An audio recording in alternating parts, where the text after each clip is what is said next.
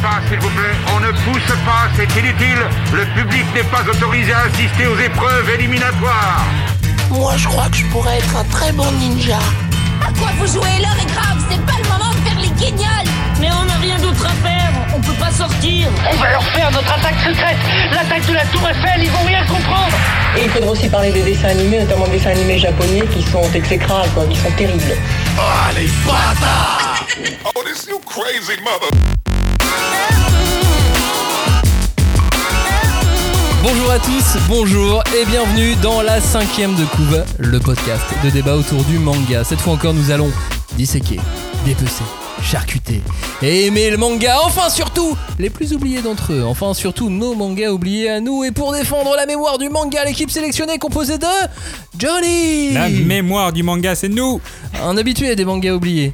On commence à avoir vidé ta bibliothèque, non? Ouais, ouais, j'ai du mal à trouver. Mais il y en- il y en a toujours, il y en a toujours. Et avec nous, il y a aussi Julie Coucou Qui, toi, euh, Julie, tu en as encore sous le pied des, des mangas Bah je sais pas, mais je crois que vraiment là on va tomber sur des trucs oubliés. on est oubliés. Mais justement, c'est le but C'est le but de tomber sur les trucs oubliés de chez oubliés. Ah ouais, on va voir. Hashtag 5DC pour réagir sur les réseaux sociaux. Vous pouvez aussi également nous retrouver, petite nouveauté, sur un serveur Discord. C'est comme ça qu'on dit. Ah, un voilà. serveur Discord. Pour avoir le lien, il faut aller sur nos différents réseaux sociaux, de Mhm. Twitter, de Facebook, d'Instagram, etc.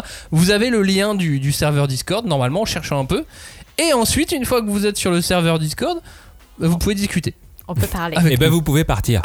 voilà, on Et voilà, non mais globalement c'est Robin hein, là, qui, qui est pas là dans cette émission mais qui a mis ça en place, qui, qui s'est occupé de, occupé de ça. Et on peut, on peut, peut discuter avec, euh, avec toute l'équipe. Hashtag 5DC en tout cas, ça c'est pour nous retrouver sur euh, les réseaux sociaux. Nous sommes aussi la cinquième de couve sur euh, Instagram par exemple.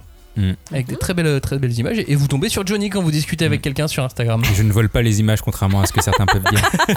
c'est vrai qu'on racontera ça un jour sur le serveur Discord justement. N'hésitez pas à demander c'est quoi cette histoire de vol euh, Ouais. Non, On non. vous racontera tout.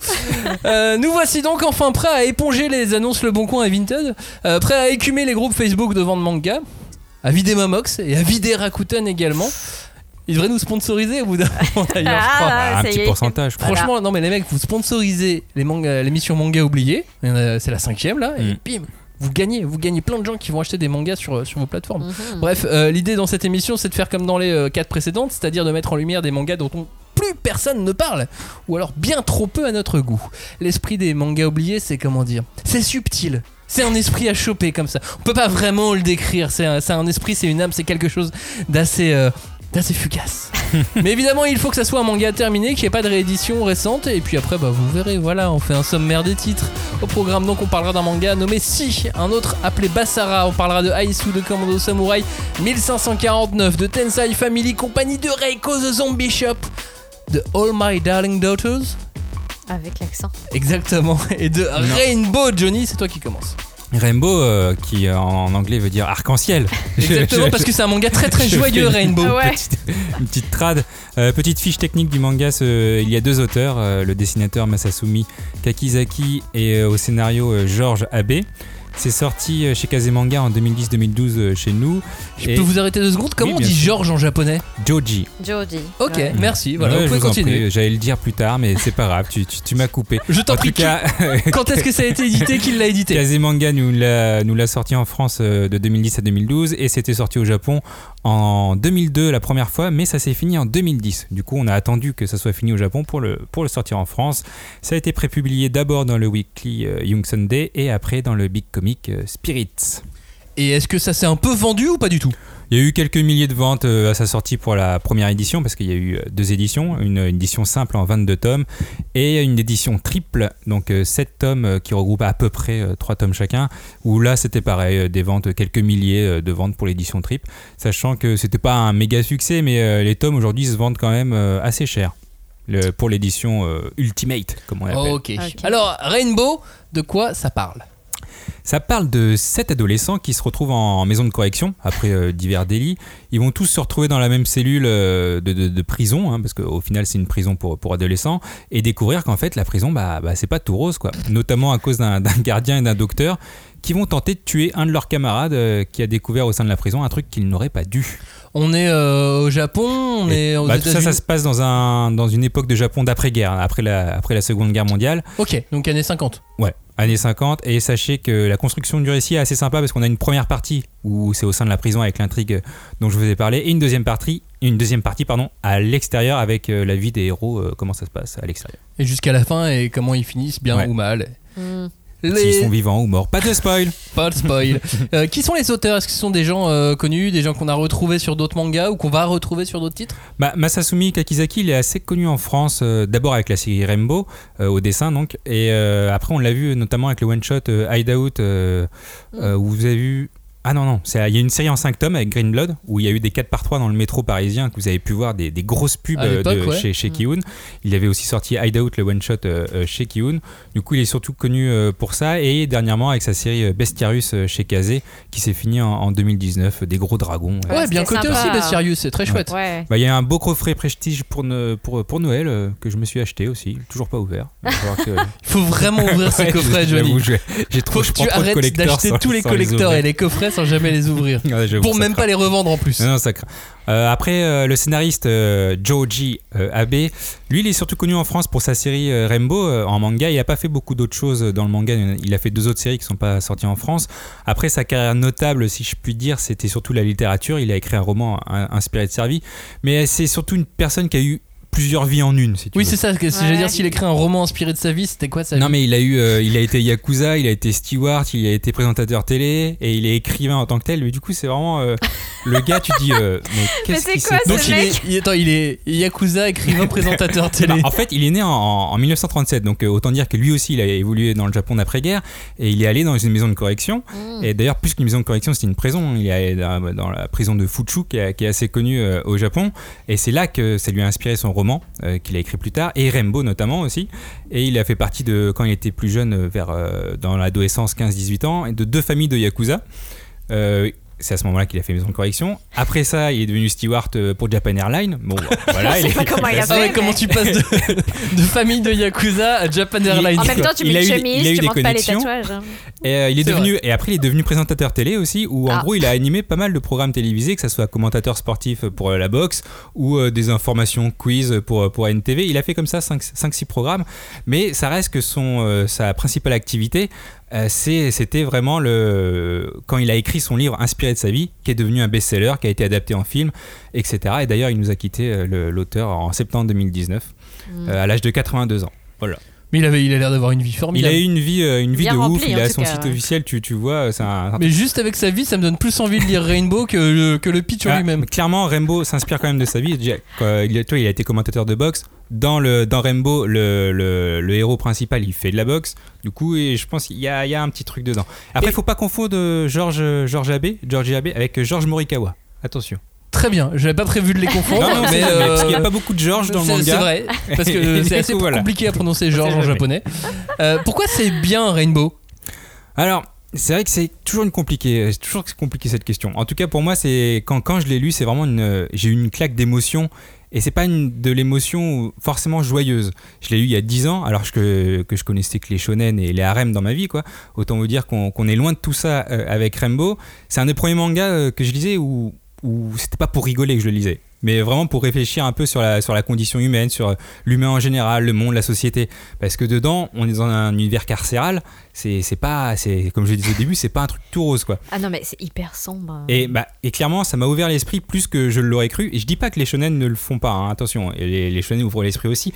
Je dis juste qu'à l'époque où je l'ai lu, j'étais un habitué des shonen un peu bagarreurs, euh, du fantastique, des pouvoirs, on lance des boules de feu. Et là, Rainbow, c'est pas ça du tout. C'est une claque de réalisme. Et je me suis dit, ah ouais, ça peut aussi être ça le manga. C'était un truc de ouf pour moi.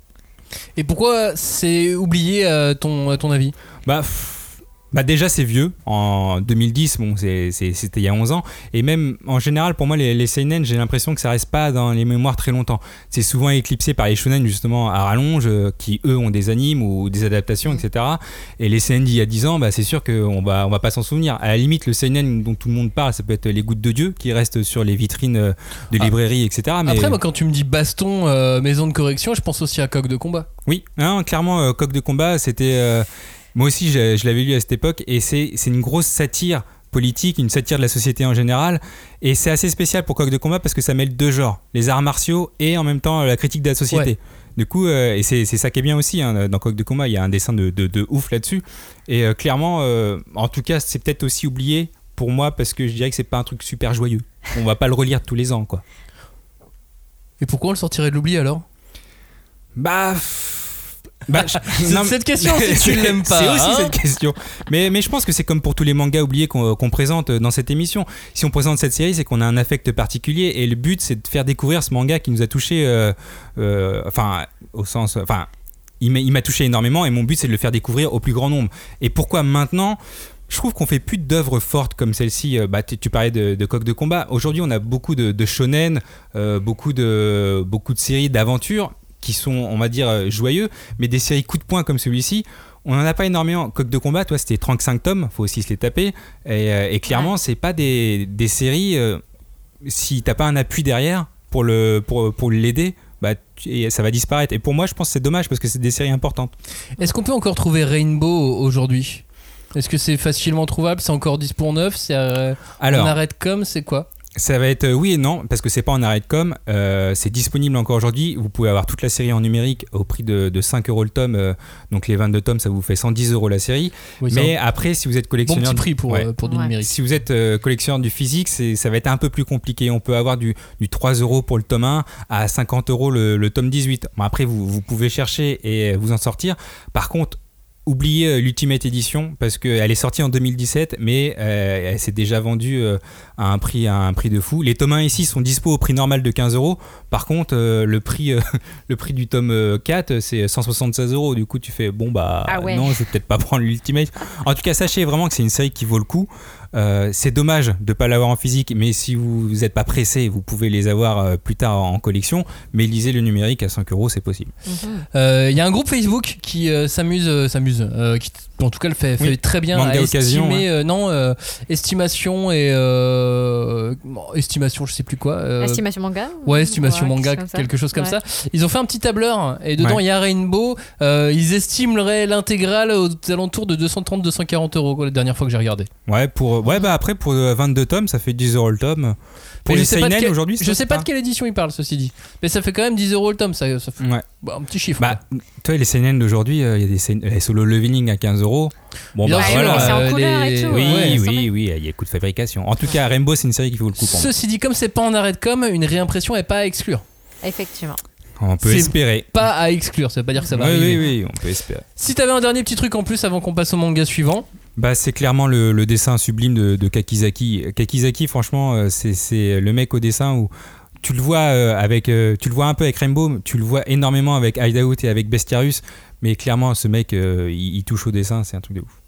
on reste sur le réalisme avec le manga oublié suivant. Qu'est-ce que c'est? All My Darling Daughters. Traduction. Eh ouais, je le refais euh, encore euh, avec, euh, avec un super accent. Non, c'est si c'est réaliste ou pas?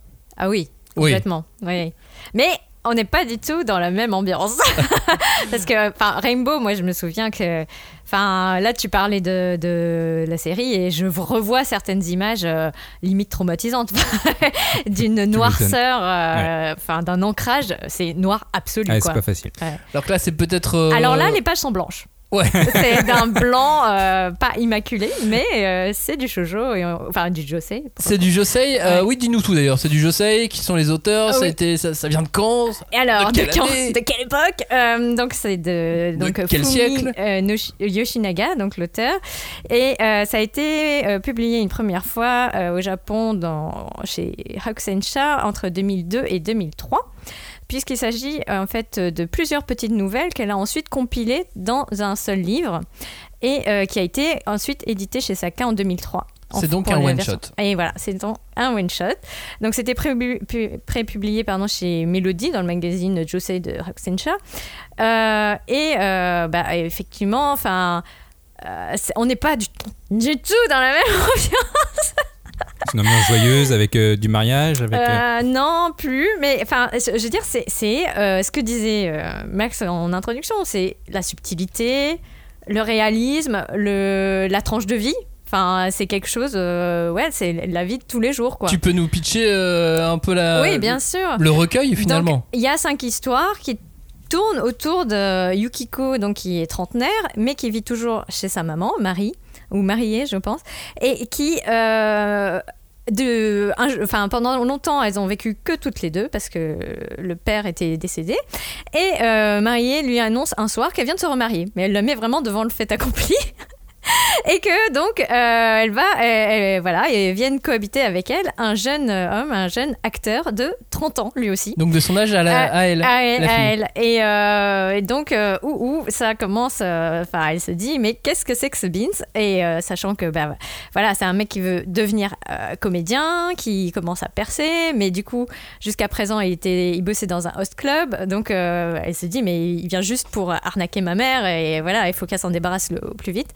Et bien sûr, euh, il n'y a pas cette idée que la colocation, euh, même si, bon, elle est un peu mal engagée, va euh, déboucher sur quelque chose de comment dire euh, d'un peu pervers quoi. Euh, mettons un triangle amoureux ou ce genre de choses. Ouais. c'est pas du tout euh, l'ambiance puisque euh, l'idée c'est que bah au final euh, il faut que Yukiko bah, elle processe le fait que sa mère elle a besoin de- d'avancer dans sa vie et que elle aussi. Donc ça ouvre sur les autres chapitres et ça va être leurs amis, leurs maris, leurs, euh, leurs euh, amis d'enfance euh, qui reviennent sur qu'est-ce qu'elles ont réussi ou pas à accomplir dans Et leur comment vie de l'une femme. et l'autre réussissent à avancer et à passer voilà, à autre chose. Exactement. Et euh, c'est, enfin moi je, je trouve que c'est quand même euh, vraiment, enfin c'est quelque chose qui est- manque un peu. Enfin pour l'instant j'ai pas réussi à le retrouver dans les lectures actuelles de la maturité en fait, de s'adresser de façon mature à ton lecteur, à ton lectorat et en, en l'occurrence au lectorat féminin. Et justement, Mm. qui, qui, qui est cette mangaka? Alors, bah, Ifumi Yoshinaga, elle est publiée en France chez Kana avec Le Pavillon des Hommes, Ah donc oui. 17 tomes déjà. Qui a fait aussi pas mal parler de lui à sa sortie. Oui, mais je pense qu'il n'y a pas beaucoup de gens qui sont accrochés. C'est difficile à lire le pavillon C'est des hommes. très très ardu parce qu'il y a le côté historique qui est très Mhm. compliqué et même des des lecteurs euh, ou des lectrices japonaises m'ont dit que c'était compliqué, enfin qu'elles avaient du mal quoi, parce qu'il y avait tous les termes historiques, euh, le langage de l'époque, etc. Donc euh, déjà big up euh, la traduction, enfin parce que voilà. Et enfin quand on arrive à s'accrocher au truc, ça, c'est quand même, enfin ça a débouché au Japon sur des séries, des feuilletons, des dramas, enfin c'est pas un petit enjeu en fait au niveau éditorial je trouve. Ouais. Parce que l'idée de donc euh, du pavillon des hommes, c'est que l'ère Edo, enfin la justification de l'ère Edo, euh, le fait que le Japon se soit fermé au monde extérieur, euh, aux échanges internationaux, c'est parce qu'il y a eu une crise démographique qui a fait que euh, la natalité masculine a brusquement chuté à cause d'une maladie et qu'il n'y avait que des femmes dans le pays. Des femmes pour devenir shogun, des femmes pour diriger les maisons de samouraïs, etc., etc. Donc ça reprend les grandes thématiques, les grandes histoires de bah, l'histoire japonaise, l'histoire avec un grand H, mais à côté de ça, c'est tous les, les rôles sont inversés. C'est des, il y a un JNC qui a été créé pour le, enfin la shogun du coup, et euh, ça va être aussi un mélange entre ce qui se passe dans le JNC, dans euh, dans euh, les intrigues de cours, avec euh, ces 300 hommes euh, qui sont sélectionnés pour devenir peut-être le géniteur du futur, enfin de la future shogun, etc. Donc on voit clairement Ouais. que c'est euh, une, une mangaka qui a beaucoup de choses à, à raconter. Ah oui, oui, en tout Et du coup, elle arrive à la raconter dans All My Darling Daughters de façon plus concise en 5 en cinq En histoires. cinq quoi. chapitres, s'il te plaît. 5 chapitres, ouais. C'est Pourquoi c'est si bien que ça, ces, ces 5 chapitres, ce, ce one-shot? Bah, alors, moi, je trouve que. Enfin, son, elle a un goût euh, pour euh, l'observation. Euh, clairement, c'est pas un auteur qui aime faire de l'esbrouf. Euh, comme on disait tout à l'heure, les pages sont presque nues, quoi. Enfin, elles sont vraiment. euh, les décors sont. Enfin, je pense que certains diraient pauvres. Hmm. Parce que c'est pas ça qui l'intéresse. Ce qui l'intéresse, c'est la petite hésitation que tu vas avoir avant de répondre à une question, le, le- la retenue de certaines personnes envers euh, d'autres, etc. Et c'est pourtant quelqu'un qui arrive à ne pas être mélodramatique, à ne pas être larmoyant. C'est toujours pudique. Le dessin euh, transmet ça de façon mais hyper claire parce qu'elle est, elle est, euh, enfin, elle, a un dessin délicat, elle a un dessin franc, mais elle a beaucoup d'humour qui permettent de décrypter aussi toutes les, voilà, toutes les petits euh, revirements, les petites contradictions auxquelles chacun est con- confronté. Et moi, je trouve que c'est ça, c'est quelqu'un qui rend ces personnages incroyablement humains. Enfin, c'est euh, des histoires d'une fluidité euh, vraiment euh, super appréciable. Et pourquoi ça serait, pourquoi ça a été oublié Le fait que ce soit un one-shot euh, doit jouer déjà? Bah évidemment, c'est toujours compliqué, je pense. Et puis, bah, comme je disais, c'est pas quelqu'un qui aime faire de l'esbrouf. Et bah, pff, elle n'est pas oubliée, oubliée, puisque donc il y a le pavillon des hommes, mais moi je trouve que ce qui est vraiment enfin, formidable, on l'a un petit peu évoqué, il y a le côté, euh, bah, elle arrive quand même à imposer, tu vois, son, sa façon de faire, mais à, à sa manière, sans, sans dire ah, je vais, je vais toucher, euh, je, je vais pas m'imposer quoi. Hmm. Et ça, je, je trouve que c'est aussi, enfin, c'est une grande qualité euh, d'auteur, euh, je trouve. Et pourquoi on le sortirait de l'oubli maintenant? Ah ah. Alors, bah, moi, je pense que c'est parce que les tranches de vie, ça commence quand même à refaire euh, un petit peu. Enfin, comment dire Il y a eu un moment où c'était pas le bon moment. Et là. Euh, on voit euh, notamment euh, le magazine, enfin le magazine, le, tu vois, les- les- le nombre de labels Life. Ouais, le label a- live chez Kana, chez le travail que fait Akata. Il y, en a différents, voilà, chez Akata Mm. aussi.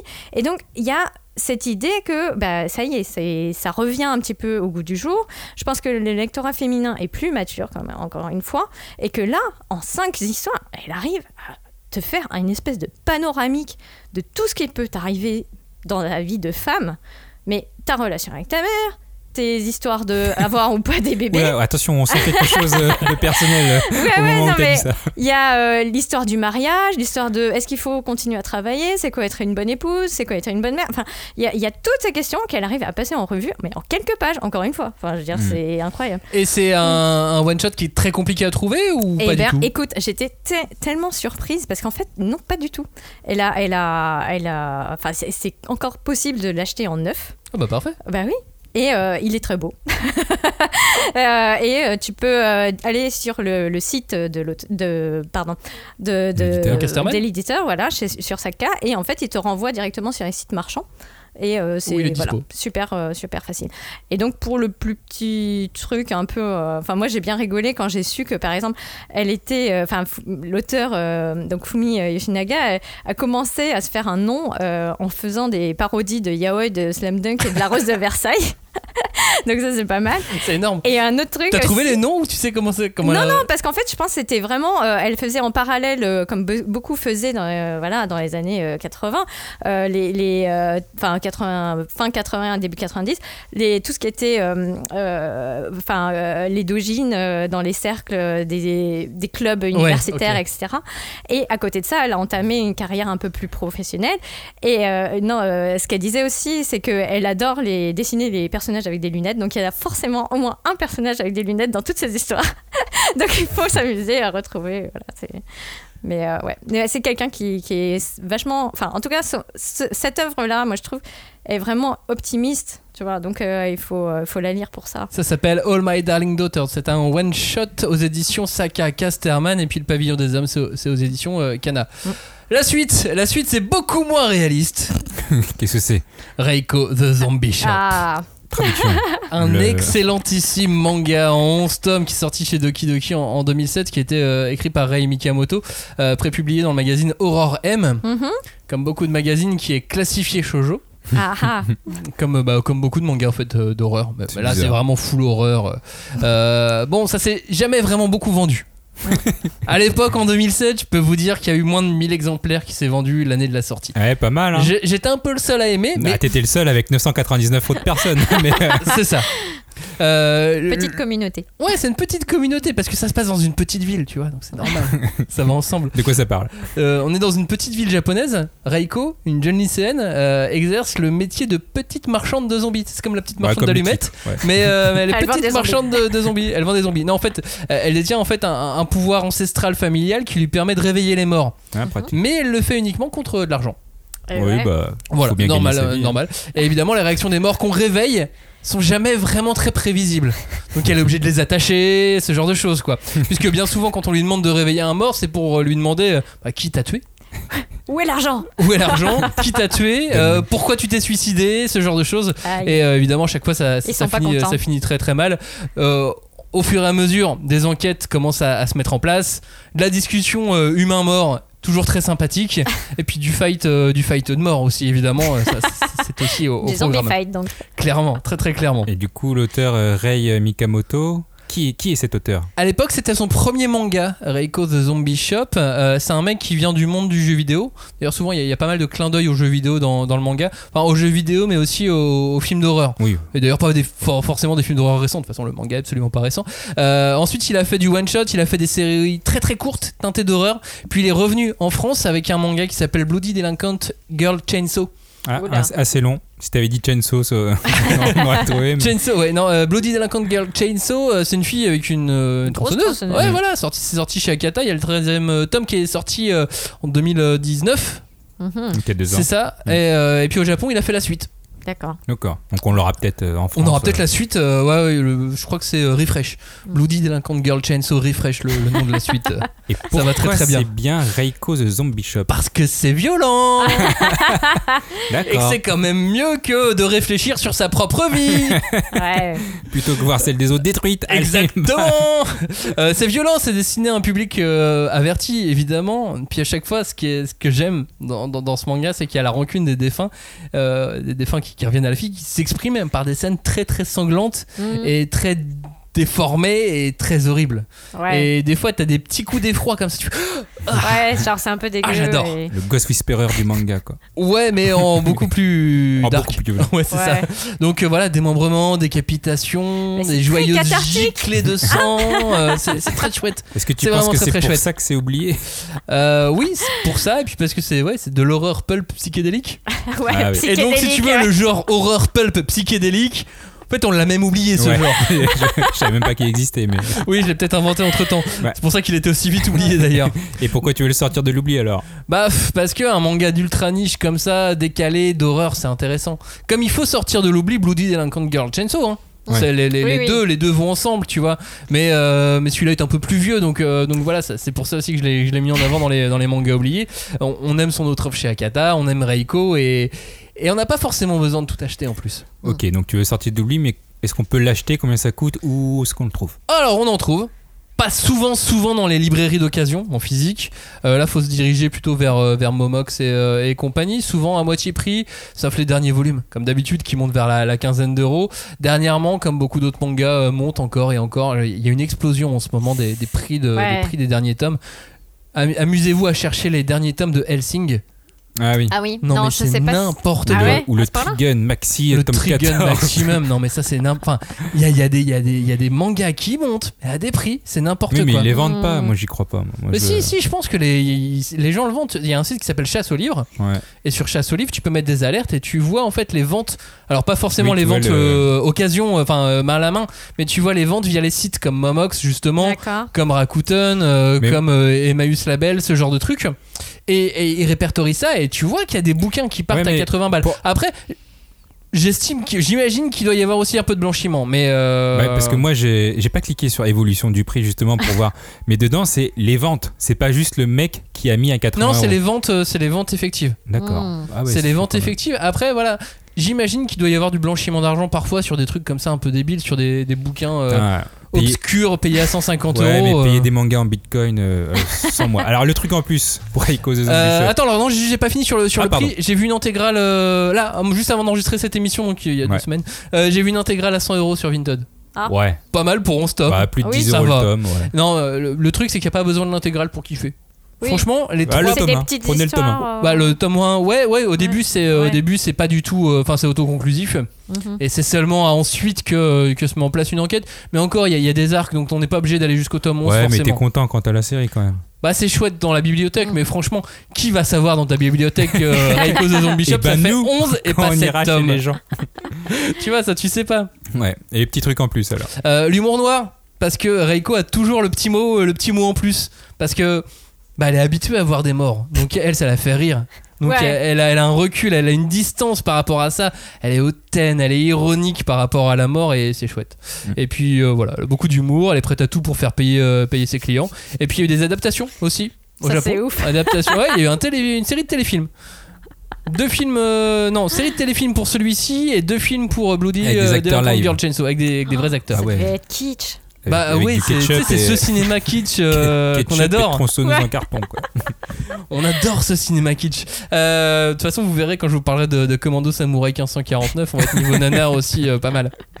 Euh, Reiko the Zombie Shop, c'était sorti donc en 2007 aux éditions Doki Doki. La suite, la suite, c'est avec toi, Julie, et un manga appelé Tensai Family Company. Ah ouais. Ah là là. Voilà, ça y Je est. oui. Changement d'esprit Ouais, encore complètement.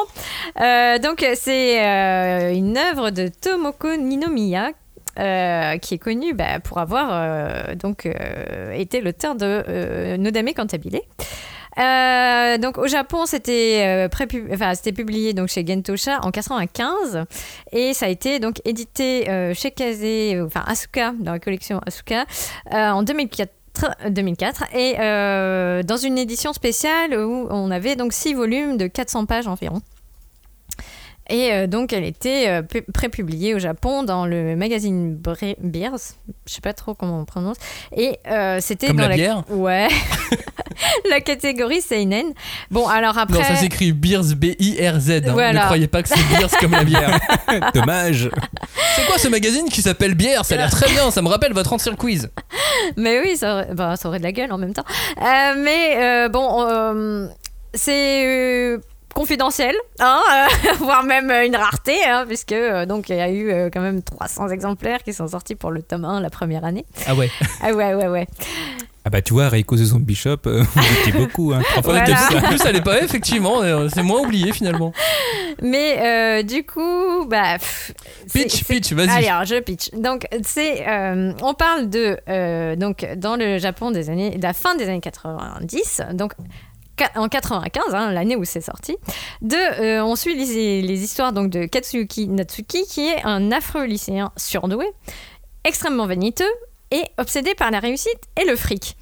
Et euh, en fait, tout ça euh, va un petit peu s'écrouler quand sa mère va lui annoncer qu'elle veut se remarier avec le cauchemar absolu de, donc de Katsuyuki, un écrivain donc, qui s'appelle Sosuke, qui est vagabond, qui sans le sou, qui est complètement bohème et qui a un fils, Haru, qui a le même âge que notre héros. Et euh, avec ce couple père-fils, quoi, va arriver donc une tornade de euh, d'imprévus, de choses qu'il n'avait pas du tout anticipées, puisque donc euh, depuis qu'il vit euh, encore une fois seul avec sa maman, Katsuki, lui, il est, euh, il a fait son, son plan de vie. Donc il va être lycéen, mais Et son on- monde en plus. Ouais, il, il veut aller à Harvard Business School et il veut monter sa grosse boîte où il- qui lui permettra de gagner des millions. Et voilà. la Oh, il avait vie, quoi. Tracé son rêve. euh, Oui. Et Mais là, déjà tout va être foutu en l'air. Complètement. Et sachant que sa mère, elle aussi, elle bosse dans une grosse euh, boîte euh, agroalimentaire et que et c'est lui qui relie euh, tous les documents, tous les projets qu'elle fait et qui lui donne des conseils, etc. etc. Donc il y a euh, cette idée de que, voilà, lui-même, il le dit, je ne suis pas mignon. Depuis que je suis enfant, je ne suis pas mignon. Euh, tu le vois qu'il y a gamin qui essaye de négocier avec ses copains, euh, d'échanger euh, des jouets contre des sous pour euh, que lui s'achète euh, euh, le Nihon Keizai, enfin tu vois, le journal financier, enfin des trucs comme ça, ça c'est- très drôle quoi. Mais euh, enfin Ouais. J'aime bien. il deal pas, il deal pas du shit. Quoi. Non, parce qu'il veut dealer des grosses voitures ou des trucs, euh, tu vois, qui rapportent du gros. Avant de revenir sur le manga, est-ce que tu peux nous en dire un peu plus sur, euh, sur l'auteur? Bah après, enfin, c'est c'est une auteure qui est quand même euh, donc euh, est devenue une star internationale avec euh, Nodame Cantabile qui a eu beaucoup de prix. Ah, je me disais bien, je connaissais ce nom. Ouais, c'est le manga où tu sais, on, suit des prodiges et des surdoués de la musique classique. Euh, donc encore une fois Mais des qui ne veulent pas partir du Japon. mais qui ne peuvent pas, Qui ne encore une peuvent fois, pas. qui ne peuvent pas Il y en a partir un du qui Japon. peut pas partir du Japon, Voilà. il peut pas prendre l'avion, mais les autres, ça va. Ouais, mais les autres, ça va. Et, euh, et en fait, euh, bon, elle est. Elle a- Enfin, elle, elle est née en 1969 et puis euh, je trouve qu'elle elle a, elle- enfin, son truc c'est l'humour en fait. Même si elle s'intéresse à des milieux un petit peu niches, euh, ça va être euh, quand même son truc de faire du gang manga ou des trucs euh, très. J'ai très une question par rapport à Nodame Cantabile. Est-ce qu'on peut tracer des, des- des liens avec Tensei Family Company? Euh, Tu vois, parce que je vois beaucoup de, de- de gens qui, sur, de- sur, sur les réseaux sociaux, se disent Bon, bah voilà, je me mets en quête d'acheter Nodame Cantabile, qui est quasiment introuvable en intégrale. Euh, Trop long. Ouais, ouais Oui, qui est très long en plus. Euh, et et je, les- je les vois un petit peu se, se débattre. Est-ce que du coup, euh, tous ces fans pourraient se rabattre sur euh, Tensei Family Company Bah, je sais pas ce qui les motive à, enfin, à lire euh, Nodame Cantabile. Tu vois, si c'est l'humour, enfin, euh, s'ils aiment la musique classique, bon bah là ils trouveront pas leur compte parce Ouais. qu'il y a aucun euh, personnage qui est lié à la musique, par exemple. Alors que, en fait, l'idée c'est que chaque personnage de Tensai Family Company, donc la compagnie au sens euh, business du terme de la famille des surdoués. Tu vois, c'est ça le titre. Mm. Et ils sont tous surdoués dans un domaine. Ça va être la finance, ça va être le. euh, Et c'est pour ça que ça autant, va être, euh, autant ce manga bah, en tout cas, c'est super drôle. Et puis, elle, elle est folle. Enfin, je veux dire, l'auteur, elle est, elle, est, elle est très geek. Enfin, dans, dans Nodame, ça se voyait parce qu'elle faisait beaucoup de références à d'autres euh, mangas, euh, particulièrement du shonen manga, etc. Mais là, tous les membres de cette famille recomposée, ils ont un, un, un don. Et surtout, euh, elle explore tous les dons du génie humain. Ça peut être être un génie de la glande. Ça marche, tu vois. Ah Et- ouais, ça c'est pas mal. Voilà, et donc euh, Katsuyuki, donc il a 17 ans et il était déjà en train de faire ses plans pour euh, son fonds d'investissement, pour assurer sa retraite, etc. Et elle lui arrête pas de lui mettre des petites claques dans sa tête, genre en mode tiens, la vie c'est pas ça, pam, pam. Et donc c'est très très rigolo quoi. Et donc ce, ce beau-père encombrant, enfin, qui fait littéralement vriller sa mère parce que, c'est- enfin, je sais pas comment dire, mais c'est aussi toute une époque en fait qui est transposée dans les six volumes de euh, Tensai Family Company. C'est vraiment l'apogée de l'économie japonaise, l'éclatement de la bulle financière et les retombées avec le chômage, euh, la, crise euh, vraiment euh, à, plein, de, domaines. Et on se dit, ok, peut-être qu'on va connaître des jours vraiment pas cool, mais peut-être que la vie, ça vaut mieux que ça. Ça vaut peut-être mieux qu'une retraite ou euh, un fonds d'investissement. Est-ce que ce manga vaut mieux que ça? Est-ce que. euh, Pourquoi le sortir de l'oubli? Oui, et puis pourquoi Ouais. il a été oublié d'abord? Ah oui. Bah, Les deux questions sont valables. Oui, oui, ça. Ouais, effectivement. Bah, alors, moi, j'avais une image qu'il était vraiment feel good parce que les personnages sont sympas, que tu t'attaches beaucoup. Et c'est vrai que en le lisant, en relisant, en me replongeant vraiment dedans, bah, tu vois les petits détails. Le dessin, il est un peu daté. Euh, L'histoire, elle est très ancrée quand même dans les années 90, donc il y a des, des, des choses que tu vois, enfin le fait qu'il y ait l'absence de réseaux sociaux, l'absence de smartphones, Si tu es jeune, tu vas pas comprendre. quoi. Ouais. tu vas pas comprendre, Pourquoi on c'est le clair. sortirait de, de- de l'oubli maintenant?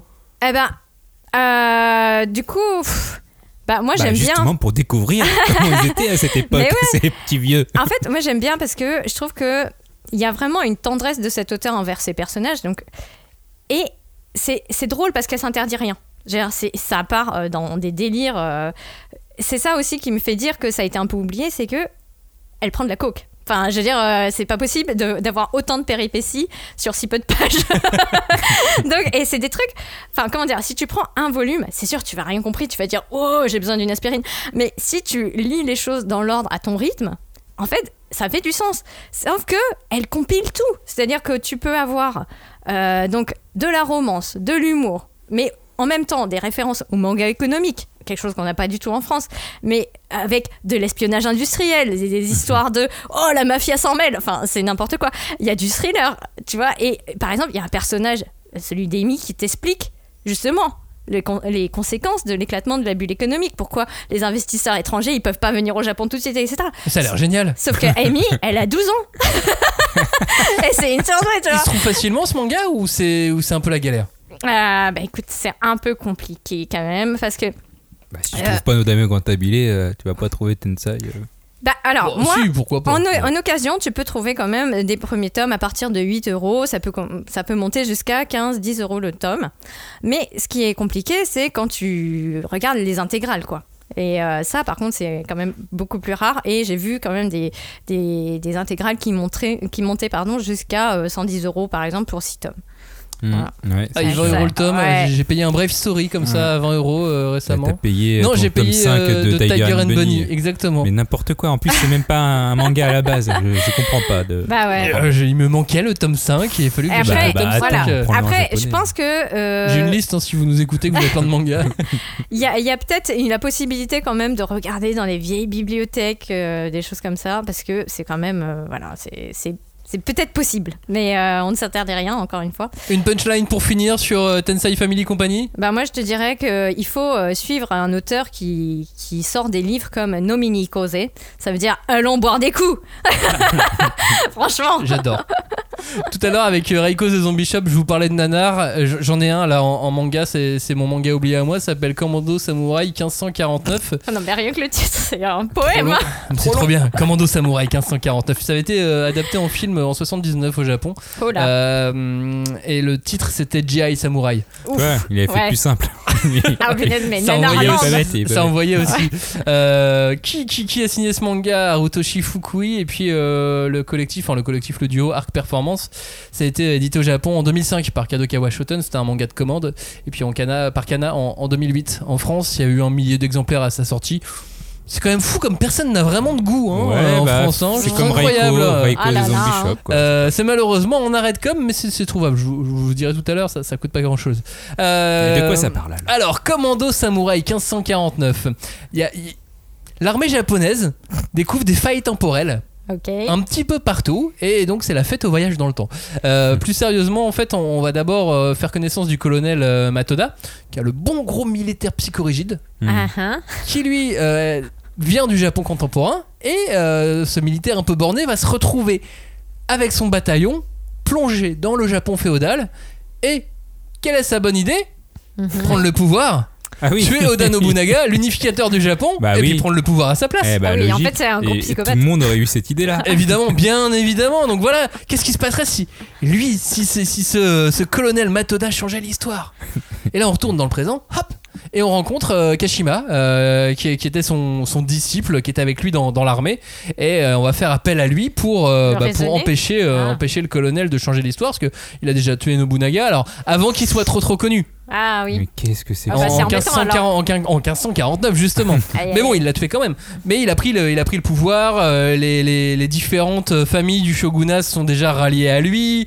Mais, euh, mais en même temps, ce paradoxe temporel va commencer à créer des failles de plus en plus importantes dans le, dans le Japon euh, contemporain. Bah oui. Mhm, bah Et donc, oui. on, on retrouve des espèces de, de, de, il y a des choses de boules noires, tu Ouais. sais, de. de- de- Ouais, j'allais dire. Ouais, un petit peu. Bah oui, parce qu'en fait, ça, ça coupe. Genre, genre, à un moment donné, il y, en a une qui tombe autour d'un chien. Ouais. Et bah, ça lui coupe la tête euh, Oh, cache, quoi. pauvre. Non. Et euh, oui, mais la tête a été transportée au XVIe siècle. Oui, mais il est C'est mort. formidable. Il est quand même mort. Oui, mais il a sa tête au XVIe siècle, son corps euh, Ouais, c'est pas cool. au Ah 20e. c'est déjà ça. Euh, 21e d'ailleurs. Euh, 21e siècle. Bref. euh, Bon, merci du pour coup, le pitch. Qui est l'auteur? Qui est Voilà, l'auteur et do- donc il va retourner, euh, il va retourner le, le voir pour, euh, pour empêcher qu'il y, ait- qu'il y ait trop de dégâts, pour éviter les, les paradoxes temporels, parce que c'est compliqué les paradoxes temporels. Ah, l'effet Bah, papillon. hein. Ouais. Exactement. Euh, L'auteur c'est Harutoshi Fukui au scénario. C'est un auteur qu'on a retrouvé ensuite sur euh, des licences comme Space Yamato Battleship ou Gundam. Donc des choses qui ne sortent absolument pas en France. Bah, c'est Bah, surtout oui, du, du gros, euh, du gros méca. C'est ça. Et puis au dessin c'est le duo Art Performance que euh, on retrouve sur du Cara Design de Gundam.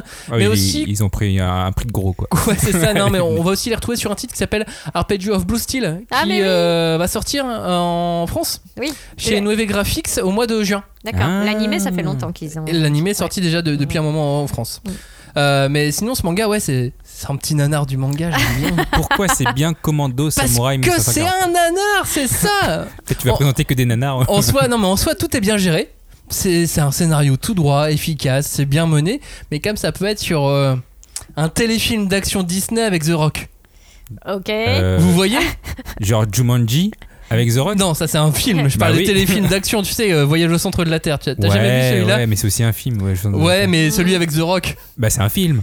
Ah, C'est pas un téléfilm ça Non, il est sorti au cinéma. Ah, ils ont osé le sortir Ouais, au il y a cinéma. même le 2, il y a même le 2 qui est sorti. Au cinéma aussi je suis Ah, sûr. toujours cru que c'était des téléfilms, je- ça. Je vais me renseigner. Pour vous, mais je suis sûr qu'il est sorti au Bref, cinéma. du coup, c'est un côté film direct ou DVD, quoi, avec, euh, avec, euh, SF, voyage temporel. Mais voilà, ça, ça a une saveur d'antan un peu particulière à mes Mhm. yeux. Le fameux paradoxe temporel, mais façon série d'action et. Et de bien. samouraï. donc. Voilà, et de samouraï, bien évidemment. Bah, Est-ce que vraiment j'ai besoin de poser la question pourquoi c'est oublié? Parce qu'avec tout ce que tu Eh, nous as franchement, dit je comprends avant. pas. Non, mais je comprends pas. Euh, alors, ça a été lancé de manière très discrète en 2008, donc il n'y avait pas de raison Mhm. que, que les gens ne sautent pas dessus. Moi, j'ai sauté dessus. Ça n'avait aucune chance de s'imposer, pourtant, ça ne s'est pas imposé. Ouais, Mm. Je bizarrement. comprends pas. Bizarrement. Non, mais voilà. C'est comme ton général à machin. Angoulême, euh, il y avait un manga qui, qui avait été Il il y aurait- ouais, il euh, fallu que les auteurs ils ont- gagnent en notoriété, je sais pas. euh, Puis le fait que ce soit dans deux tomes, Alors, du coup, probablement. pourquoi tu veux le sortir de l'oubli Bah, parce qu'il y a le, le nouveau titre euh, des, des- des auteurs qui, euh, qui, qui sort là Ah, au mois ça de juin. Donc euh, comme voilà, le, le duo de dessinateurs arrive de nouveau en France. S'appelle Arpeggio of Blue Steel qui va sortir chez Nueve Graphics. C'est censé sortir en juin prochain et vous allez devoir garder un petit œil sur, euh, sur ce manga qui a l'air très euh, Militaire. militaresque. Ah oui. Très, Avec euh, des ouf. jolies filles. Avec du Par moé. contre, tu nous as pas dit. oui, euh, avec du, du, oui. Tu nous as pas dit combien il y avait de tomes Deux tomes, D'accord. Et du coup, on peut les trouver totalement. Allez, 6 euros, 6 euros les deux. Je- On peut trouver Oh. 6 euros les deux. Ouais, le prix normal, le coup. Euh, oui. Enfin, le prix normal d'aujourd'hui. euh, à Non, mais l'époque, quand on cherche, on peut trouver 15 euros les deux plus les frais de port. Vraiment, ça, c'est le plus cher que j'ai vu. Ah, bah ça va alors. Ouais, Les ça gens dé- veulent- tout dépend des frais de port, quoi. Vraiment, tout dépend des, des frais de port. Non, puis vous pouvez retrouver les films. Ah oui, ça, Elle, c'est elle- autre chose. elle est bon, nanar. Il y, a- il y a celui de 79 qui s'appelle donc G.I. Samurai en 79. puis il y a le remake de 2005 qui s'appelle GI Samurai 60 2005 qui s'appelle Samurai Commando 1549 au lieu de Commando Samurai 1540. Ils ont inversé. D'accord.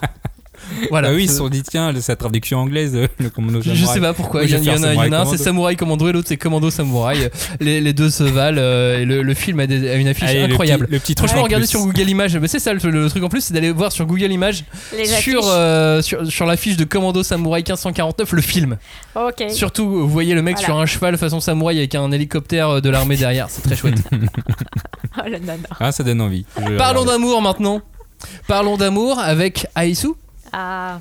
Comment tu écris. Aisu Alors, moi, je pense que les gens vont me huer, mais je dis is. Mais je sais clairement que ça se dit Aizu. Je le sais. Je représente les gens. Mais je dis i. Ouh. Alors, il y a une petite histoire sur, sur le nom.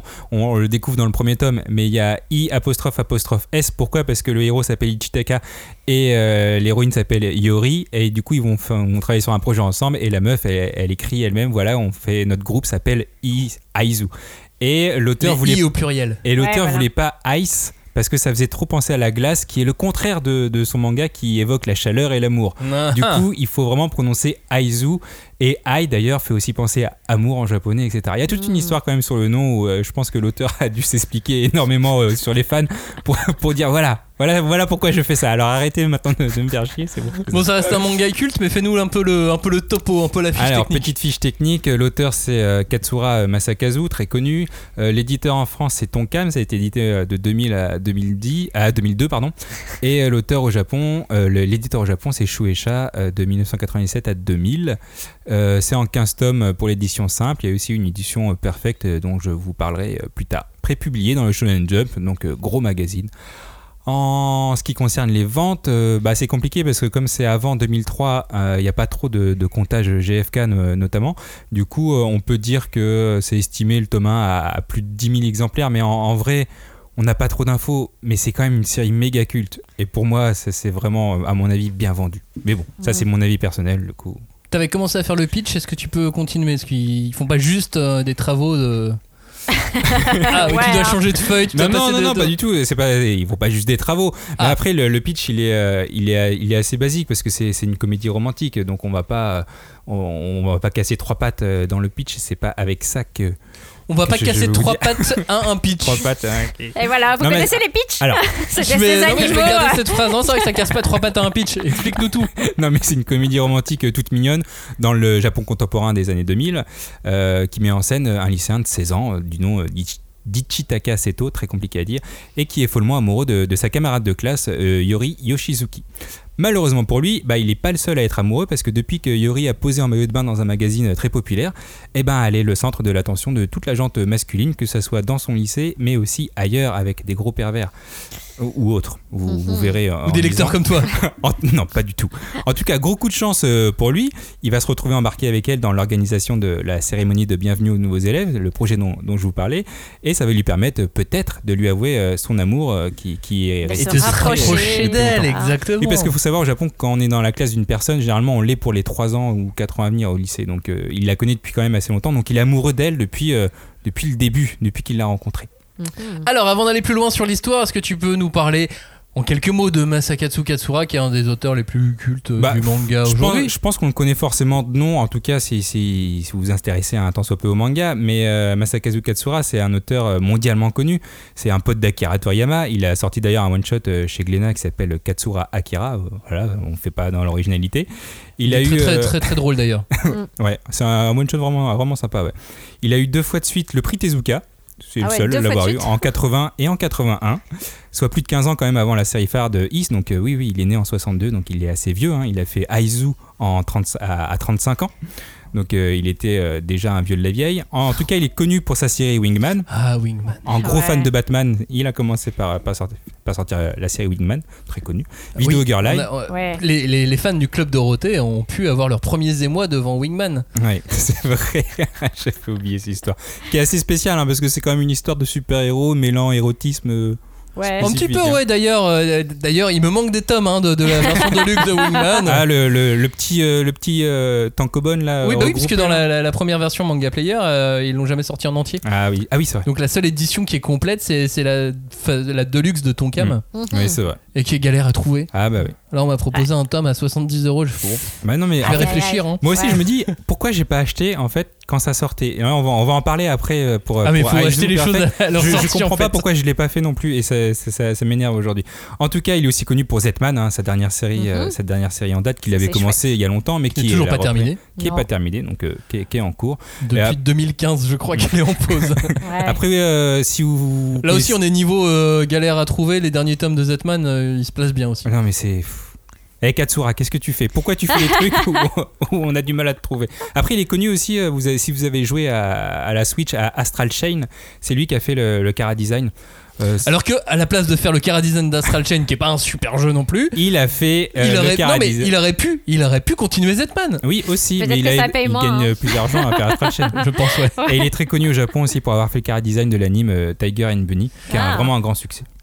Et d'ailleurs, je n'ai plus besoin des tomes de Tiger and Bunny Parce que acheté le tome 5 chez pas. hein, qui, qui a été sorti euh, vers Exactement. 2014. Tout à fait. Sachant que l'anime est toujours dispo hein, sur euh, ADN, il y a 25 épisodes. Ouais, euh, puis si euh, il y a, y plusieurs animés pour, euh, pour Tiger and Bunny et ça a été plusieurs fois dans beaucoup de sondages au Japon euh, reconnu comme l'animé préféré des Japonais. Mm. Bah c'est facile. Enfin, comment dire C'est grand Après, public. on- Voilà. Excuse-moi. Ouais, c'est une critique de la société de consommation qui était. Ouais. Moi, je l'avais lu à, à l'époque, vers 2014, c'était vraiment pas mal. ouais.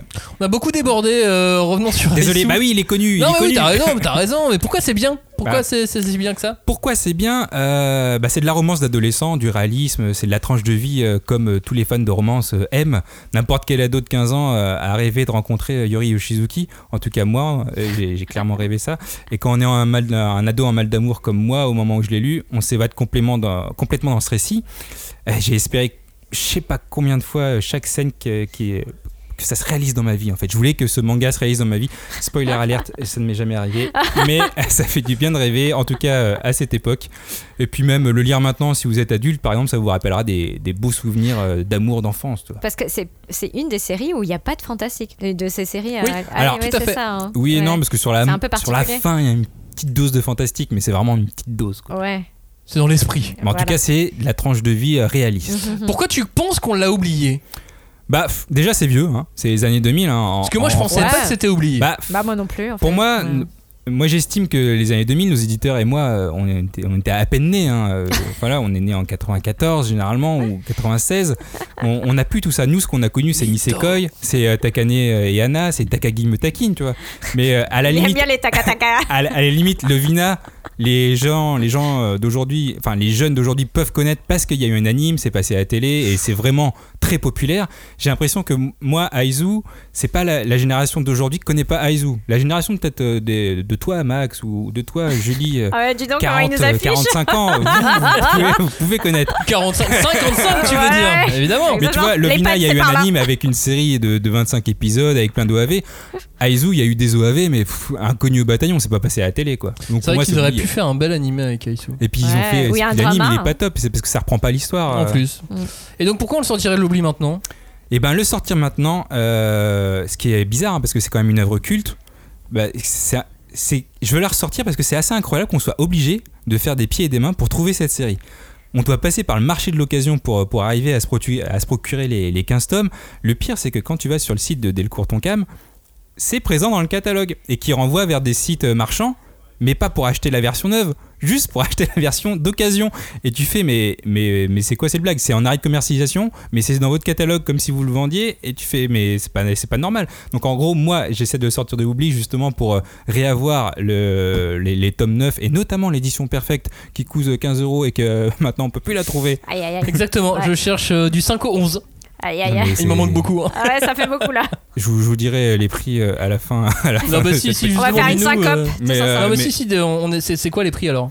Bah, les prix, euh, les prix de l'intégrale. Parce que tu peux trouver chaque tome plus ou moins indépendamment entre 40 et 50 euros.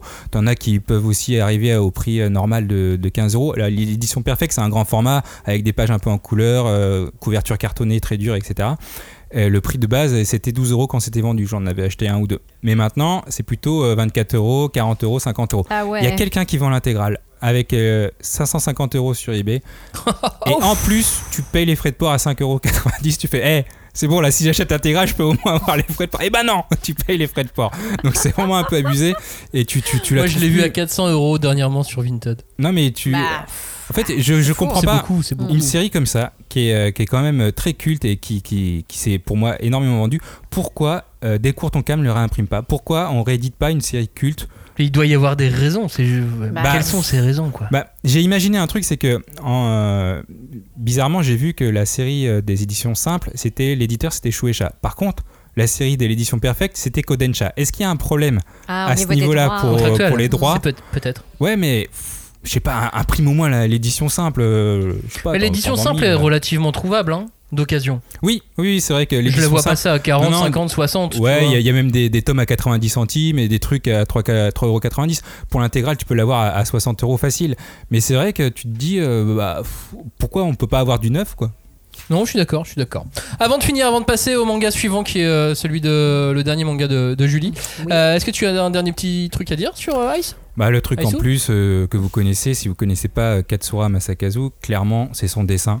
Un très très réaliste. Et moi, quand j'ai lu Aizu et, et Video Girl Eye, c'est vraiment l'incroyable beauté des personnages féminins. C'est mes premiers mangas où je me suis dit, purée, ce sont des dessins, mais qu'est-ce que les filles sont belles. Rien à voir avec Katsuo ou Noritaka où c'est essentiellement de la grosse poitrine. Là, c'est vraiment un dessin de ouf. Euh, Dans, dans son ensemble, le- la tête, euh, les- Bah, c'est le corps, délicat, le, le ouais. très Ouais, fin. euh, quand tu Ouais. regardes Zetman, il est tellement stylé. Non mais c'est Ouais. fou, en tu te mode dis, super-héros, enfin, c'est des dessins ce et elles sont belles. c'est c'est fou. Katsura est un artiste incroyable en- d'un point de vue de ses cara design. Ah c'est ouais. fou ce qu'il fait, quoi. Voilà. C'est incroyable. C'était donc Aisu, merci Johnny. La suite, c'est un autre manga culte et ça s'appelle Basara, enfin culte au Japon. Parce qu'en France, a jamais été si culte que ça, Julie. Et ouais, c'est dommage, mais bon, écoutez. Alors, en fait, j'en avais parlé un petit peu euh, quand on a fait l'émission sur l'amour, Ouais, tout à fait. parce que c'était un couple qui me semblait emblématique. Et euh, donc, je ressors, je déterre. Euh, donc, euh, il s'agit d'un manga de Yumi Tamura qui a été publié au Japon par Shogakukan entre les années 1990 et 1998. Et en France, il a été édité... Nom de Zeus voilà. Par Kana entre 2001 et 2006. Et euh, donc, dans une édition, vous trouvez 27 tomes. Et euh, c'était prépublié, prépublié, euh, dans le magazine Betsukomi. Euh, donc il est plus en vente euh, actuellement Euh, et on peut pas vraiment connaître les chiffres encore une fois parce que c'était avant euh, 2003 Et que on ne Voilà. comptait pas euh, aussi et bien. oui. Et bah, peut-être que ça avait moins d'importance, je ne sais pas. Mais en tout cas, bon, on peut quand même estimer qu'il y a quelques milliers de tomes, enfin quelques milliers de- de- d'exemplaires par tome. euh, Ouais, ça marchait malgré tout oui. relativement bien par rapport à l'époque et quand c'est sorti, quoi. Oui, oui. Euh, Euh, donc Basara, c'est c'est quoi le sujet? Alors, c'est euh, donc un Japon euh, qui est post-apocalyptique, qui se euh, donc l'action se déroule au 23e siècle. Et tout ce que nous on connaît, la technologie, les connaissances ont régressé, mais à un stage presque moyenâgeux. Et on est quand même au Japon. Mhm. Et le Japon a été euh, donc complètement, euh, comment dire, la- la- la- le Japon qu'on connaît n'existe plus. Il y a des dynasties de rois guerriers donc qui se partagent le, le contrôle du pays. Et euh, donc, il- le Japon est devenu un pays à la fois rongé par les- des déserts de sable ou des déserts de neige selon qu'on est au sud ou au nord. Et euh, au milieu de tout ça, donc il y a euh, une prophétie et donc des enfants. on dit que des en- un enfant va naître et va venir pour renverser tout ça, pour rétablir la justice, notamment Mhm. la justice sociale, etc. Et donc on suit Sarasa, donc une jeune fille, voilà, qui grandit dans l'ombre de son frère jumeau Tatara, qui est considéré comme l'élu, La jeune fille ou le garçon le garçon. Le- Le garçon. C'est Tatara. Et jusque. Bah, lui, euh, il, il, euh, le jour de ses 15 ans, il se fait tuer par le, le- le roi rouge qui plus domine, euh, voilà, et qui de est plus les, voilà. Et euh, donc, il se trouve que euh, c'est donc euh, le rôle de leader politique revient à Sarasa. Sauf que bah, elle, jumelle. voilà, elle sait plus. Et elle euh, monte dans un avion et elle va détruire des. Ah non, ça c'est Sarissa, pardon. Voilà. Et non, non, non, non, ah, c'est Sarasa, donc le prénom. Et elle, elle devient donc, malgré elle, euh, donc elle reprend donc l'identité de son frère. Elle cache à tout le monde Ah oui, elle dit pas que, qu'il est voilà qu'elle est une jeune fille. Elle dit que c'est la fille, c'est c'est elle qui est morte à, l'élu. sa- à la place de Mm. son frère. Et elle se retrouve euh, donc à devoir mener des actions politiques, etc. Et bah, entre temps, de temps en temps, on lui permet de souffler un peu. Et entre, euh, voilà, euh, sur son temps libre, on va dire, elle rencontre un jeune homme qui s'appelle Chouri. Il lui plaît beaucoup. Et bizarrement, ça a l'air plutôt réciproque. Sauf que ben, le- l'autre nom de Chouri, c'est le roi rouge. Donc celui qui a tué son frère. Et c'est celui dont elle veut absolument se venger. Ouais, mais le c'est- drame ouais. shakespearien, quoi. Attends, le roi, il sait qu'il a tué le mec. Et du coup, elle voit, mais il est- pour lui, il fait Bah non, je t'ai tué. Non? Bah, il pense que il pense qu'il a déjà tué le- le- le- l'élu, mais il, il voit bien après que en fait il s'est trompé de cible et il pense comme les autres qu'il a tué sa sœur jumelle. Ah. Eh, voilà. Alors, euh, est-ce que l'auteur est. Est-ce qu'on connaît l'auteur? Est-ce que euh, c'est quelqu'un de connu? Alors, De pas je, connu? je dirais qu'au Japon, elle est connue. Mhm. Euh, alors, par contre, ce qui est drôle, c'est qu'elle n'a jamais donné son, sa date de naissance. Donc, on sait qu'elle est née un 5 septembre, mais on ne sait pas quelle année. Déjà, et euh, que c'est. Comme son manga déjà est sorti en 90, euh, elle le avait Ouais. au moins 17 ans en Alors, 90. Son, son Ouais, début de carrière, c'est 1983. Ah oui, d'accord. Donc elle avait au moins 17 ans ou 15 ans en 83. Voilà. Ouais, donc elle a Et- 25, En partant du principe que euh, vraiment, comme elle a commencé très très jeune. Ouais, et elle est, euh, enfin, elle est connue aussi en, en France parce qu'elle a été euh, éditée chez Pika pour euh, Seven Seeds. Mais En plus de Bassara. en plus de Bassara, voilà. Et là, euh, elle va revenir, euh, je reviendrai un peu plus tard, avec un nouveau titre euh, bientôt euh, chez Neve Graphics. Et euh, ça- fait un peu bizarre ouais, de la voir un peu revenir sur le devant de la scène, parce que c'est quelqu'un qui... Bon, elle, dit long- enfin, elle, elle, euh, elle le dit elle-même, elle est, elle est assez otaku, mais elle est, pas- encore une fois, elle n'est pas sur le devant de la scène, quoi. Ouais. ouais. Euh, pourquoi c'est bien? On reparlera de l'auteur tout, tout à l'heure. mais Pourquoi Bassara, euh, ça, ça vaut le coup de s'y replonger aujourd'hui? Qu'est-ce que- qu'est-ce qu'il y a de bien dedans? Alors, bah moi je trouve que c'est bien. Parce que euh, déjà, c'est le premier shoujo de chez Kana. Euh, donc euh, en Le 2001. tout premier de Le l'éditeur. ouais, ouais, ouais. Il n'y avait pas eu la. euh, Lady Oscar? Et, ah bah, euh, en fait, je pense qu'ils l'ont édité après, Ok. après coup. Euh, mais euh, c'est vraiment, enfin, c'est une espèce de concentration. Enfin, elle a eu un prix au Japon euh, pour euh, pour euh, ce shoujo en 93, euh, le prix Shogakukan du meilleur shoujo, parce que c'est une vraiment un, concentré de tout ce que tu as dans vraiment ce que moi j'appelle le shoujo épique. Donc typiquement la Rose de Versailles. Ouais. Euh, c'est euh, le truc où tu as de la politique, de la SF, euh, tu as l'histoire sur 27 tomes, elle doit mener la bataille, faire des alliances politiques. Euh, Il y a tout. Fushigi Yugi, tu le mettrais aussi un petit peu dans cette famille-là? Je sais pas, parce que moi j'ai jamais trop accroché euh, à, à cet auteur-là. euh, mais il y a le, le pendant fantastique, effectivement, qui, qui aussi euh, change un peu la donne. Ouais. Alors que là, on est vraiment sur des trucs euh, Très très, réalistes, très. Enfin, réaliste, c'est, difficile de dire réaliste parce que c'est mélodramatique. Elle va dans l'opéra, enfin, c'est des choses flamboyantes, c'est jamais dans la demi-mesure.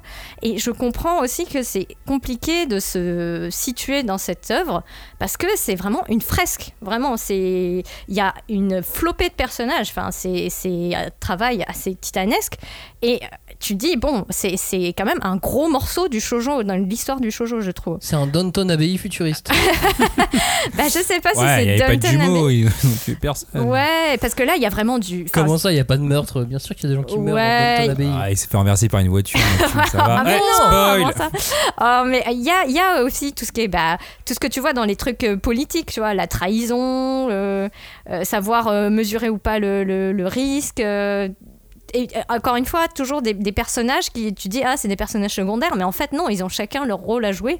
Et euh, là où c'est terrible, c'est que des fois ça a l'air très caricatural et en fait non, euh, tout de suite après elle va revenir tu vois, sur l'histoire d'un perso, de sa vie, qu'est-ce qui a fait qu'il va être comme ci ou comme ça. Et donc, c'est très difficile des fois de savoir si c'est, comment dire, c'est bien ou des fois tu dis, ah, c'est un peu, comment dire, ça manque de, de, de, de consistance, enfin, de, de constance, pardon. Mais c'est marrant parce que quand tu nous en parles, ça a l'air extrêmement culte. Ça, ça, ça a l'air, euh, ça a l'air incroyable.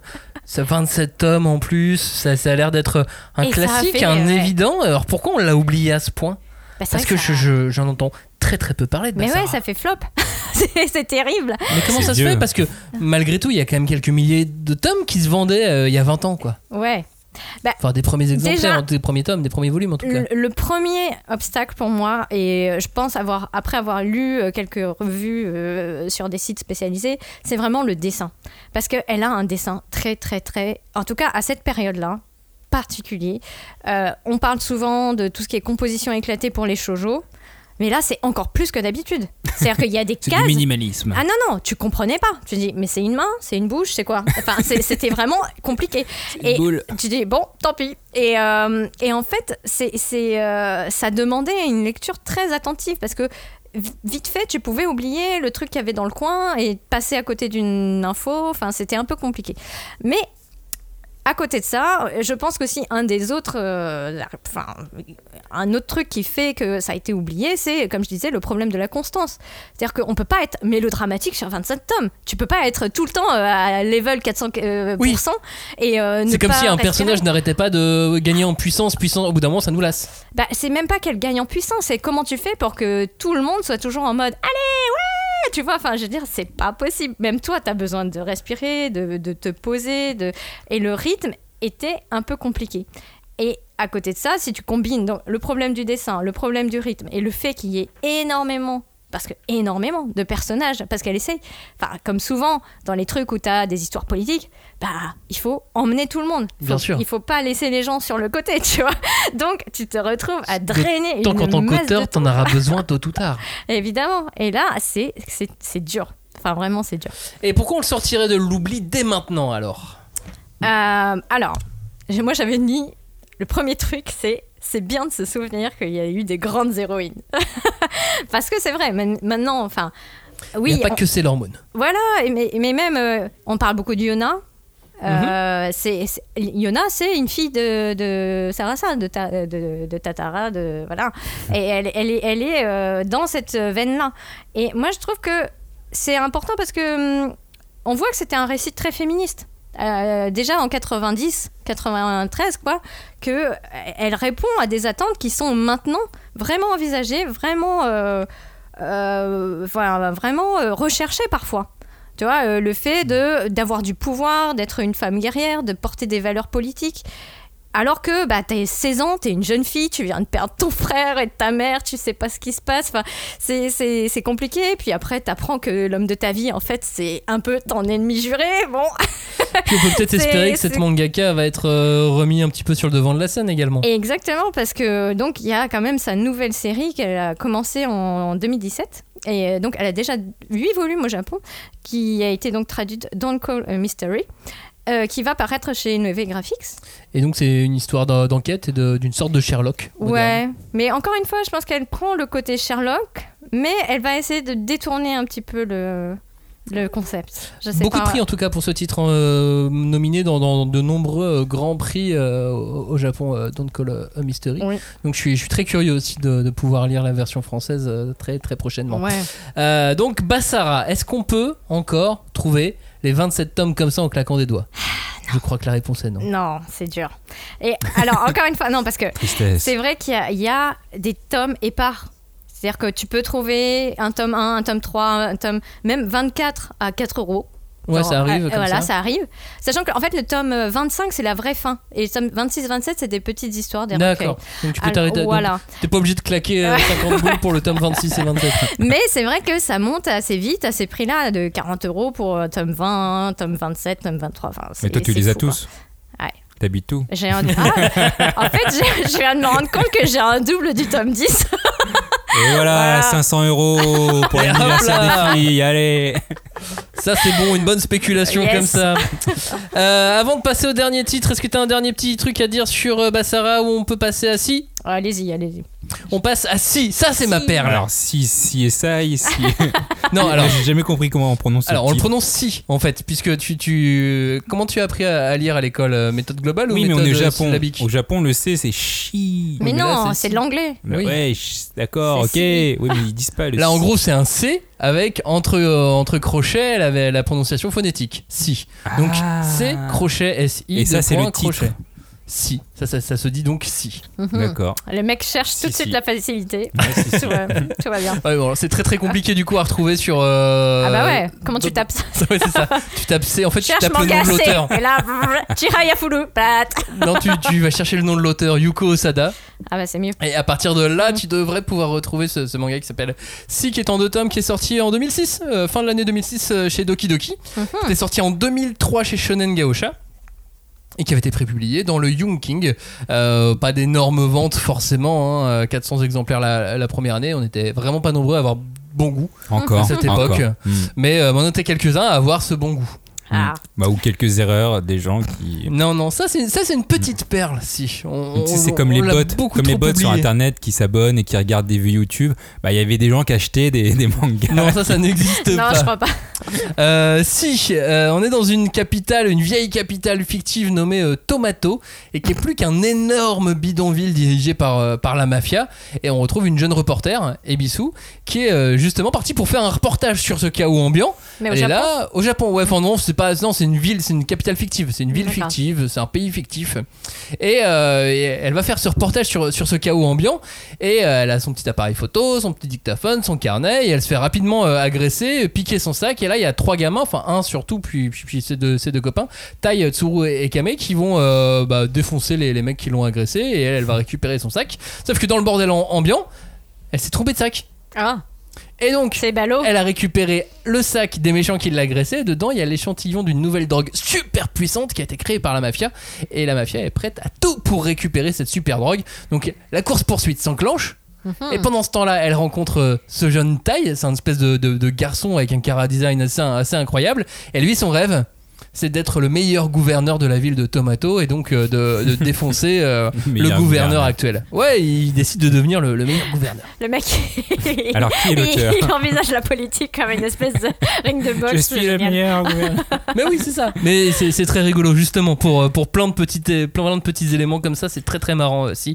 Euh, L'auteur, c'est Yuko Osada. Il Donc. Y-U-K-O, plus loin O-S-A-D-A. Voilà, ça c'est pour vous, vous permettre de, de chercher ce manga si, si jamais. Yuko Osada, c'est un auteur prolifique qui a fait euh, pas mal d'histoires courtes. En France, on l'a découvert avec un one-shot nommé Magara, puis avec ce titre, Si. Ensuite, il y a eu l'auteur, euh, il y a eu le one-shot de le one-shot Gear Rally. Il y a une série chez Panini qui s'appelle Toto. Ça, c'est une aventure avec un bracelet magique, un chien. Certains d'entre vous, là, de, de l'autre côté, qui, qui nous écoutent, je pense que vous l'avez peut-être caché dans, dans votre mangatech euh, Toto. Ça, ça, ça se cache bien. En plus, en 5 tomes, on l'oublie vite. Euh, il a également signé un spin-off de Okuto no Ken. Puis plus récemment, on a pu, euh, on a pu reconnaître son trait dans euh, deux mangas de chez Kyun, Run the Burst. Ça vous dit quelque chose? Ouais, ouais. Bah, c'est Et- une série assez connue. Moi, quand j'étais libraire, je la conseillais tout le temps aux enfants. Ah bah voilà, tu vois, Run the Burst et Kid Lock. Bah, c'est les fous du volant, Run the Burst, mais Ouais. version euh, shonen, quoi. Exactement, et, et Kid Lock en, en trois tomes. Au Japon, là, il travaille sur un manga qui s'appelle Shiori Experience, qui, qui fait un peu parler de lui sur internet. Shiori Experience, c'est la rencontre entre une femme de 27 ans et le fantôme de Jimi Hendrix. Ok, ouais. et euh, Pourquoi et ses, ses couves sont stylées, donc euh, souvent elle remonte sur, sur des fils Twitter euh, euh, ou sur des fils Reddit. Et euh, il a fait aussi parler de lui un peu en bossant sur le, le mythique personnage de Tiger Mask, Ouais. un manga des bien. années 70. euh, voilà. Bon, en tout cas, il est connu, il s'ennuie pas, quoi. Ouais, il s'ennuie clairement, euh, clairement pas. Et Euh, pourquoi c'est bien Pas alors parce que c'est un seinen sauce shonen. eh ouais mon gars. En fait, Un- un ça, arrive parfois dans ce genre de magazine pas trop trop célèbre. Le Young King, c'est pas un, un magazine leader, donc euh, souvent il s'amuse à déborder dans, dans un endroit ou dans, dans un coin ou dans, dans un autre. Et il laisse les auteurs se permettre des choses assez étonnantes. Donc ça, ça joue beaucoup avec les codes du Neketsu. Donc le, le gamin qui dit ouais moi aussi je vais être tu verras je serai euh, le, le meilleur gouverneur de cette ville et en même temps, t'as euh, l'enquête avec la mafia, la fille qui se fait agresser dès le début, et le gamin qui se bat, mais Sympa. quand il se bat, il se bat en mode jeu vidéo, il fait Ah ok, si je lui mets un coup de pied, ça fait ting. 300 points. Et alors là, si en plus je, le, je lui Je flingue avec mon, euh, avec mon pistolet euh, emballé au caoutchouc, j'ai 800 points de bonus. Eh les copains, vous me devez 1000 yens chacun parce que j'ai fait 1000 points. Voilà, c'est- ça, ça- ça part en, en délire comme ça, un peu, un peu jeu vidéo. C'est très référencé, ça casse les cases, ça explose la mise en page un peu, un peu partout, parce que c'est- de l'action, ça ose des cadrages, c'est audacieux, et comme c'est en deux tomes, euh, bah, impossible de se lasser. Parce que moi, moi parfois, ce que Ouais. j'aime pas, c'est quand, quand ça casse tout le temps les codes. Bah, finalement, c'est devient, Oui. ça devient classique, ça devient ennuyeux. Ouais. Mais quand c'est en deux tomes et que ça te casse les codes pendant deux tomes, bah, tu peux tenir le rythme. Ça te coup, casse c'était les pour ça que codes. c'est oublié, Excusez-moi. Euh, c'est pour ça que c'est oublié Ouais, parce que c'est en deux tomes. Ouais. C'est en deux tomes, donc forcément c'est dur à imposer. Et, et c'est comme beaucoup de titres qu'on présente ici, en fait, le marché n'était pas forcément suffisamment mûr Hmm. à Ouais. l'époque où, où c'est sorti. Puis de toute façon, même si ça sortait aujourd'hui, ça marcherait pas spécialement non plus. Ça, ça ferait un peu de bruit, tu vois. Nous, on en parlerait dans cette émission, mais, mais voilà, ça, ça, ça serait pas un carton non plus. parce que C'est un peu vieux, c'est un ovni, mais pas suffisamment chelou non plus pour marquer sa génération. Hmm. C'est Ça manquait un peu de drogue.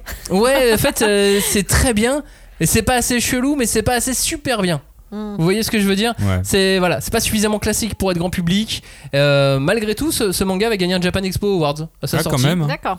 Donc ça, ça, Ouais. ça, ça, ça avait marqué un, un minimum. Et puis, euh, et puis voilà, on n'a plus de petits mangas comme ça. Alors pourquoi le sortir de l'oubli Parce qu'on en a plus. Ah. On n'a plus des petits, des diptyques en deux tomes là. C'est vrai que ça se fait on- moins. hein. Il y a eu un moment, où il y en avait. et- Ben ouais, parce que ça, ça coûtait pas cher. Mm. Et, euh, et si ça marchait pas, c'était pas grave. Ouais, Aujourd'hui, il y a plus trop de mangas Ouais. en deux tomes qu'on sort parce que c'est pas très grave quoi.